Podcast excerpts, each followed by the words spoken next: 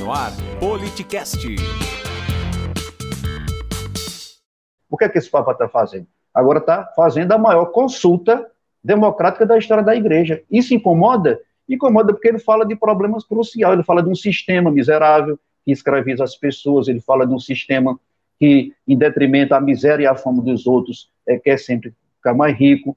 É, o agronegócio no Brasil, por exemplo, nós, nós somos o país mais, o, o maior produtor de sementes do mundo, de grãos do mundo, e o povo catando lixo nas ruas de Fortaleza para comer. Isso não é contraditório? E a igreja vai ter que agora ficar ouvindo o tempo todo isso, sem dizer nada, para fazer a vontade da, da extrema-direita, doente, que não consegue dar um passo além daquilo que é bajular rico, que não presta. Então, a gente tem que dizer isso.